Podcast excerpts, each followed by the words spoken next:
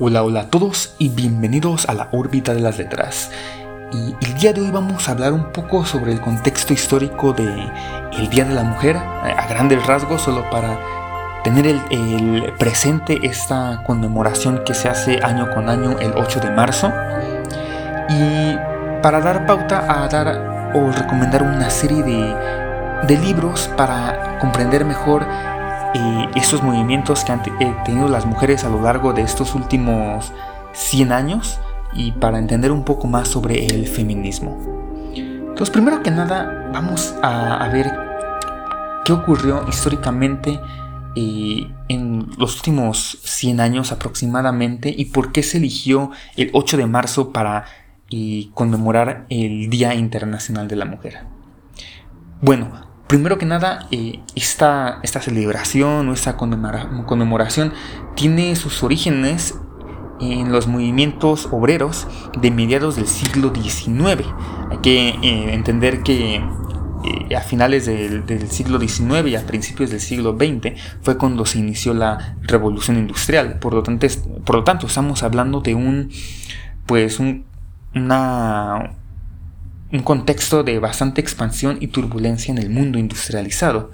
Y también es importante porque fue punto importante ya que la mujer empezó a tener un papel relevante en la industria. Pero también tenemos que entender cómo vivían las mujeres en Occidente principalmente durante estas épocas y principalmente carecían de, de derecho al voto, no podían hacerse cargos de su economía personal, no tenían derecho a acceder a la educación y su esperanza de vida era mucho menor que el de los hombres, principalmente por los partos mal realizados y la poca atención que recibían en hospitales, y sin obviamente eh, olvidar que estaban más sometidas ante eh, sus maridos o ante los hombres. Entonces, eh, debido a esta baja calidad de vida, miles de trabajadoras comenzaron a manifestarse y a exigir sus derechos, y así fue como en 1908 alrededor de 15.000 mujeres marcharon en Nueva York para pedir menos horas de trabajo, mejores salarios y derecho al voto.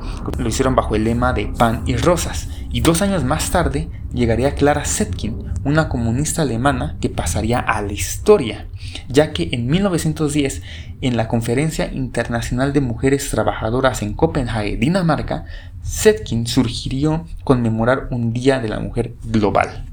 Su propuesta fue aprobada por un centenar de mujeres de 17 países, aunque no acordaron una fecha específica. Por ello, el 17 de marzo de 1911 se llevó a cabo la primera conmemoración del Día Internacional de la Mujer.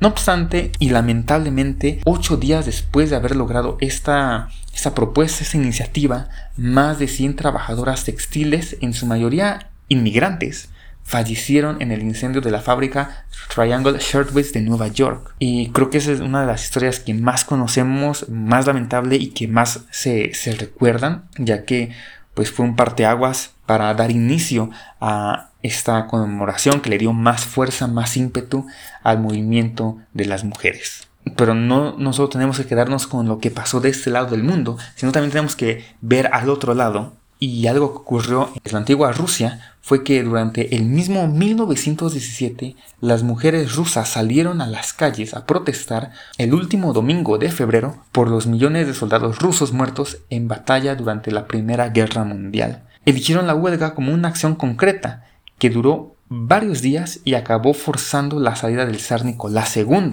El 25 de febrero, dos días después de que se conmemora, bueno, de que comenzara, mejor dicho, la insurrección de las mujeres, en el Día Internacional de la Mujer, este zar ordenó fusilarlas para poner fin a su revolución. Sin embargo, esta medida del zar fracasó y en su lugar comenzó la revolución de febrero, con lo cual pues esta victoria, por así decirlo, de, las mujeres se consagró poco después con un anhelado logro que fue el derecho al voto. Y esta fecha en la que comenzó la, la, huelga de las mujeres rusas fue el domingo 23 de febrero, según el calendario juliano. Pero recordemos que nosotros usamos el, calendario gregoriano y el 23 de febrero juliano es el 8 de marzo gregoriano. Y esa es la fecha pues que ahora se conmemora.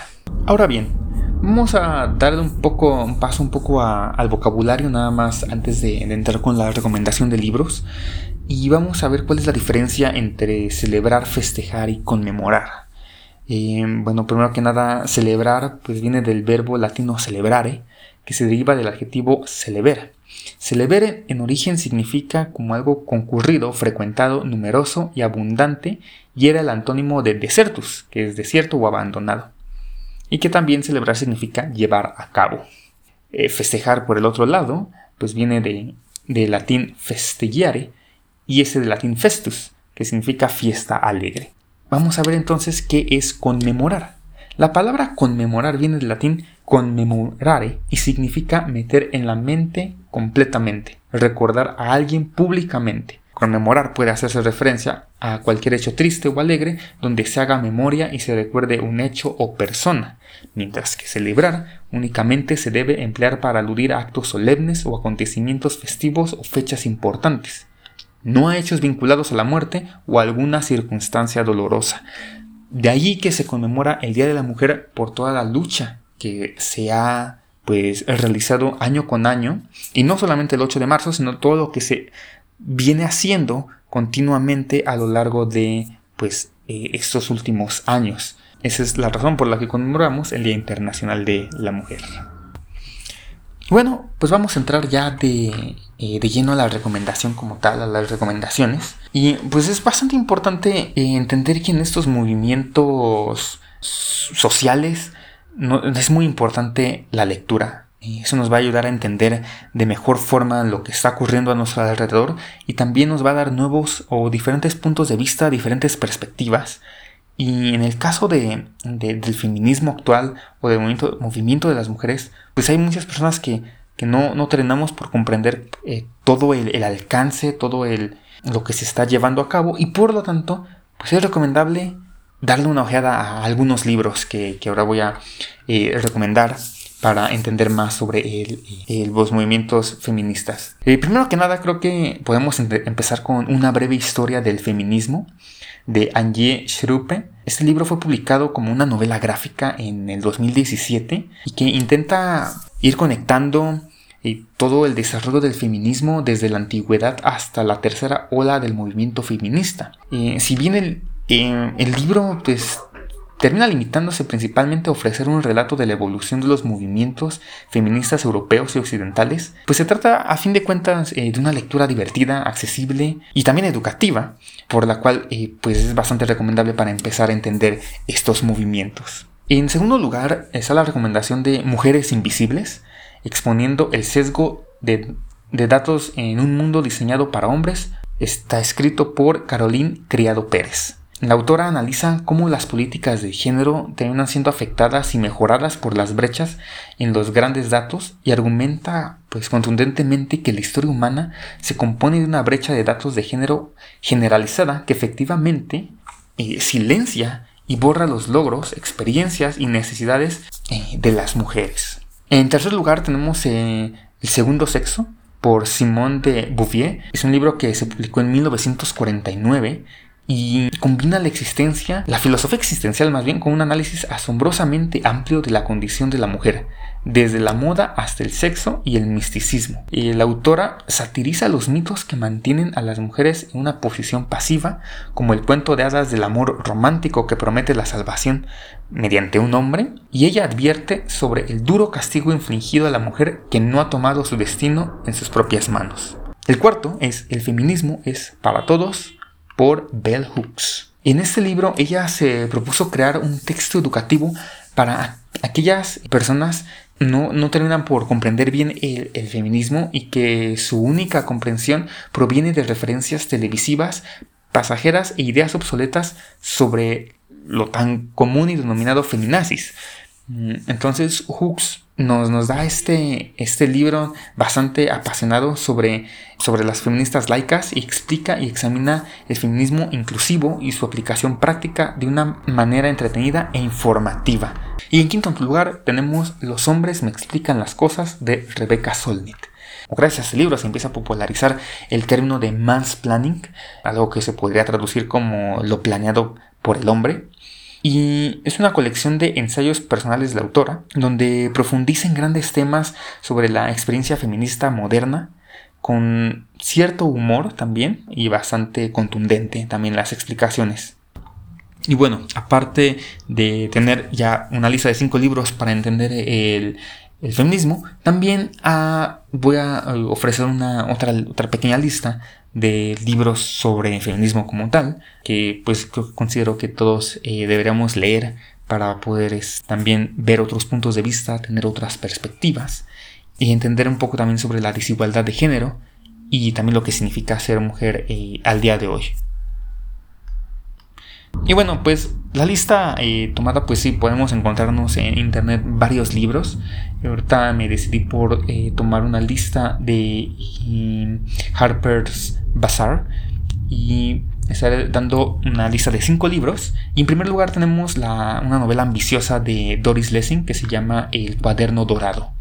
Eh, esta autora también es ganadora del Premio Nobel de Literatura y es considerada pues una de las mayores eh, obras literarias del siglo XX y un libro clave en el movimiento de mujeres de la década de 1960.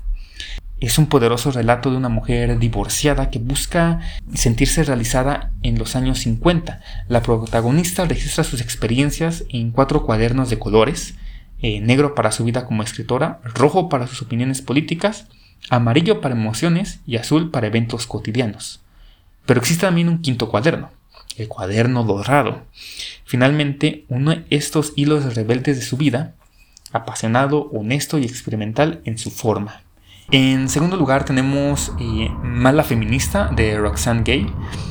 Eh, esta es una colección de ensayos irónicos que analiza eh, lo que significa ser una feminista moderna mientras disfruta de cosas que pueden parecer contrarias, ya sea de seguir la moda o querer tener hijos. Entonces, ese libro es un poco más relajado, es más tranquilizador, divertido, pero al mismo tiempo es sabio ya que eh, analiza cómo la cultura que consumimos se convierte en lo que somos y ofrece formas en las que todos podemos hacerlo pues mejor.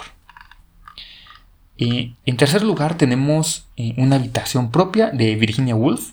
En este, eh, pues la autora curiosamente nunca estuvo interesada en el término feminista, pero en esta novela corta escribe con pasión y elocuencia sobre la exclusión femenina, de la independencia, de los ingresos y de la educación y su argumento eh, de que la clave para la liberación creativa femenina es una habitación junto con la independencia es tan válido ahora como lo fue entonces.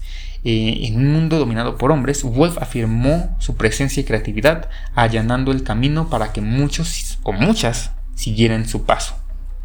En cuarto lugar, tenemos Mujeres que corren con los lobos de Clarissa Píncola Estés, este libro se publicó por primera vez en 1992 y se convirtió rápidamente en una sensación literaria, pasando 145 semanas en la lista de los más vendidos del New York Times durante un lapso de 3 años. un récord pues bastante grande para en ese momento. Eh, la autora eh, es analista y poeta junguiana y explora la noción de que la mujer salvaje ha sido reprimida por un sistema de valores de orientación masculina que trivializa las emociones de las mujeres, pero argumenta convincentemente que este es, este sentido de salvajismo nuestro activo más fuerte como, bueno, como mujeres. Esta no es una lectura fácil, pero aquellos que se comprometan, pues dice, dice, serán recompensados. Finalmente, en quinto lugar, tenemos El cuento de la criada de Margaret Atwood. Es una novela distópica y ha sido ampliamente elogiada por su inquietante presencia en el mundo moderno. Y es ambientada en una América futura donde las mujeres son reducidas a su utilidad reproductiva. La raza femenina es deshumanizada por un patriarcado represivo eh, este libro ha vendido más de 8 millones de copias en todo el mundo desde que se publicó por primera vez en 1985, lo que demuestra cuán relevantes siguen siendo sus temas. Pues sí, tenemos ahora bien con esto una lista de 10 libros, eh, diferentes 10 para quizás entender un poco más los movimientos feministas, pero también 10 novelas que pues nos van a ayudar a entender un poco más lo que es y ser mujer. Nos pueden eh, ayudar a entender más esta perspectiva. Quizás a veces como pues como hombres pues vamos a tener eh, va a haber cosas que no, no, vamos a terminar por comprender o entender pero eh, gracias a estas novelas que se han escrito pues podemos quizás también cambiar ciertos puntos de vista y poder empaparnos un poco más de la de estos movimientos que se vienen pues gestando desde ya hace tiempo. Y existen más listas de libros que, que se pueden recomendar. En lo personal estos son los que más me llamaron la atención para recomendar. Pero, pues sí, no puede buscar en internet. Nos vamos a encontrar con listas casi infinitas de libros de, de este género. Pues muchas gracias por acompañarme en, eh, esta emisión del día de hoy. Y nos vemos en la siguiente eh, emisión del podcast. Muchas gracias, que tengan buena tarde, buen día y buena noche. Hasta la próxima.